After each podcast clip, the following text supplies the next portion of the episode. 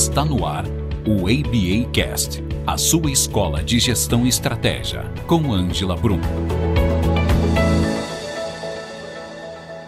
Você tem alguma prática para estimular as suas ideias? Consegue aplicar alguma ferramenta no seu dia a dia para estimular a sua criatividade? Então, eu sou Angela Brum, fundadora da ABA Academy Escola de Gestão e Estratégia, e agora vamos falar sobre Design Thinking. Conhece essa ferramenta? Então, no Design Thinking, o objetivo principal dele é aplicar essa ferramenta para desenvolver a criatividade e a inovação. Pensar ideias diferentes. É bem importante nós criarmos essa estrutura em grupos de trabalho, né? Em grupos maiores. Porque quanto mais ideias, melhor. Nós podemos relacionar, inclusive, essa ferramenta com o brainstorming, né? Então, vamos utilizar tempestade de ideias para desenvolver essa ferramenta com mais propriedade. Então, ela se aplica em sistemas educacionais, né? Estimulando a educação e o processo de aprendizagem. É possível aplicar ela em ambientes corporativos, em reuniões e trazer ela para dentro do contexto de necessidades de inovação. Sempre que eu tiver a possibilidade de inovar, eu posso aplicar o design thinking e pensar essa ideação, inspirar, pensar num processo criativo diferenciado e estimular esse grupo a projetar novas ideias. Nós podemos aplicar ele em três estruturas, três modelos. O primeiro em metodologias ativas. Então, num sistema educacional, por exemplo, eu posso aplicar o design num grupo de estudantes e professores, justamente para desenvolver um processo de aprendizagem acelerado. Né? E aí o design ele vem com esse objetivo. Eu preciso reconstruir ou destruir para construir novas ideias e recriar um processo de inovação. Então, o segundo modelo inovativo é justamente para aplicar o design thinking nos trabalhos colaborativos dentro das empresas, né? Então, é desenvolver nos grupos de pessoas o seu chá, trabalhar o comportamento, trabalhar o conhecimento e estimular as ideias colaborando para o crescimento. Né? Então, o foco é resultado. Se nas metodologias ativas o foco é aprendizagem e educacional, aqui a gente tem um olhar um pouco diferenciado, que é em cima dos resultados e novas ideias para gerar esses resultados. E o terceiro modelo inovativo que é possível aplicar é o pensamento crítico, né? Então, esses grupos que participam da criação do design thinking é justamente para estimular o pensamento crítico, para sair do contexto que se vive, da rotina, né? Do, do que é habitual e criar um novo modelo e pensar novas ideias. Então, é fazer uma análise crítica do que está estabelecido hoje, das práticas atuais, e aí projetar sim então, um modelo de inspiração, de buscar algo novo a partir de referências que já existem, por isso um, um pensamento crítico, né? Eu preciso olhar para tudo que está se apresentando no mercado e a partir daí recriar e pensar uma inovação e algo que gere novos resultados. No design thinking, nós temos abordagem de inspirações alicerçada em três grupos. Primeiro, eu preciso ouvir. Então, ouvir as ideias sem filtros, sem julgamentos, entender e compreender as ideias que estão vindo, registrar elas e a partir daí eu começo a pensar de que forma que essa ideia é possível criar e estruturar um novo olhar sobre as práticas que estão acontecendo.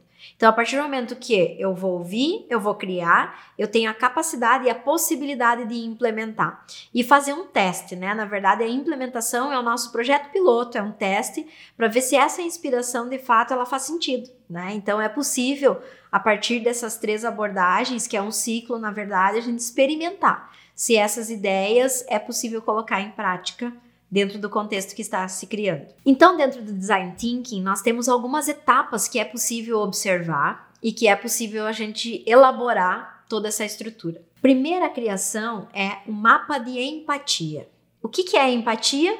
Largar ideias. Então, o design thinking é muito interessante por quê? Porque ele trabalha com post-its, né?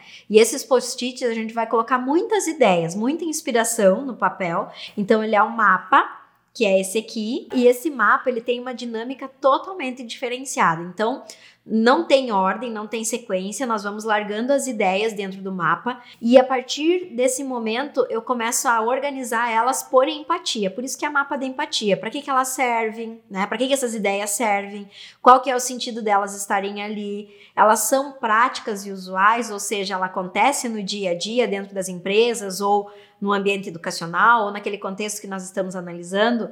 Então, é para ter empatia e para ter aderência com o objetivo que nós estamos criando. Então, o que, que acontece dentro do design thinking? Todo o mapa e todas as etapas que nós vamos falar agora, elas precisam estar alinhadas a um objetivo qual é o objetivo inicial e a partir daí eu conecto todo, todas as etapas a partir desse objetivo. Até para saber assim, bom, de fato eu vou atingir o resultado, não vou, colocando essas ações em práticas, eu vou chegar nesse objetivo. Então, o mapa de empatia é a nossa primeira etapa e é a mais profunda que tem. Quanto mais ideias, quanto mais possibilidades eu colocar sem julgamentos, maior a possibilidade da assertividade no final. Então, a segunda etapa que nós temos é a etapa de análise e descrição.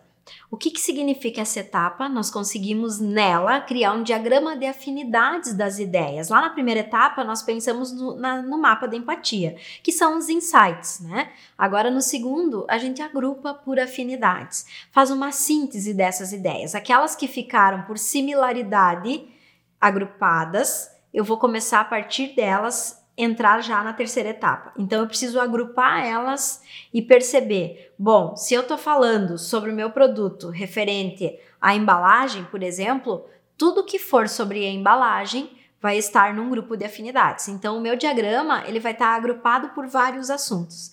E a partir daí eu começo a sintetizar todas as ideias que entraram no mapa de empatia para entrar na nossa terceira etapa. E a terceira etapa que nós temos é a ideação. É o momento que eu vou pegar tudo que tem lá no diagrama de afinidades e vou projetar essas ideias de uma forma diferenciada. Vou classificar as ideias, vou pontuar essas ideias por grau de importância, vou compreender ela, se ela tem aplicação, como que seria essa aplicação.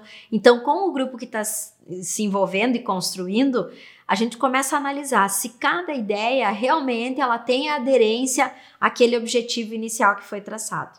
Bom, fizemos uma triagem das ideias e a partir daí a gente já entra na quarta etapa. A quarta etapa é a prototipação, que é criar um protótipo, um projeto piloto, esquematizar como que seria implantando essas novas ideias. E essa prototipação ela não tem regra, na verdade a gente estrutura a ideia planeja ela, pensa um plano de ação, no modelo pode ser o 5W2H, né? Que daí é o um modelo que já é usual, que é o que, quem, quando, onde, como e porquê. E a partir daí eu começo a projetar um piloto. Né? Então é um plano de teste que a gente chama. Eu crio o plano de teste, crio o plano de ação e vou rodar essas ideias para ver se elas têm uma aderência e uma aplicação. Se elas têm aderência e aplicação, obviamente que ela vai gerar já resultados e ela vai se consolidar. Se ela não tem aderência, eu volto lá para a primeira etapa, analiso o mapa de empatia de novo, sigo toda a estrutura, né, criando o diagrama de afinidade, repensando ela, criando um novo protótipo até ir para uma implantação final. Então essas são as etapas que normalmente se aplicam dentro do design thinking, né? E eu fecho elas como analisando o processo de implantação após um plano de ação. E aí eu vou ver se realmente ela teve resultado lá do início, no objetivo, se ele foi alinhado e estruturado e criado e se foi atingido, inclusive, né? Que é o principal objetivo. O design thinking, então, é uma ferramenta simples, prática, objetiva e que pode levar você a outro nível de resultado. Eu recomendo. Aplique no seu negócio, nos seus objetivos e você poderá potencializar ainda mais os seus resultados. Ou melhor, combustívar você nos seus resultados.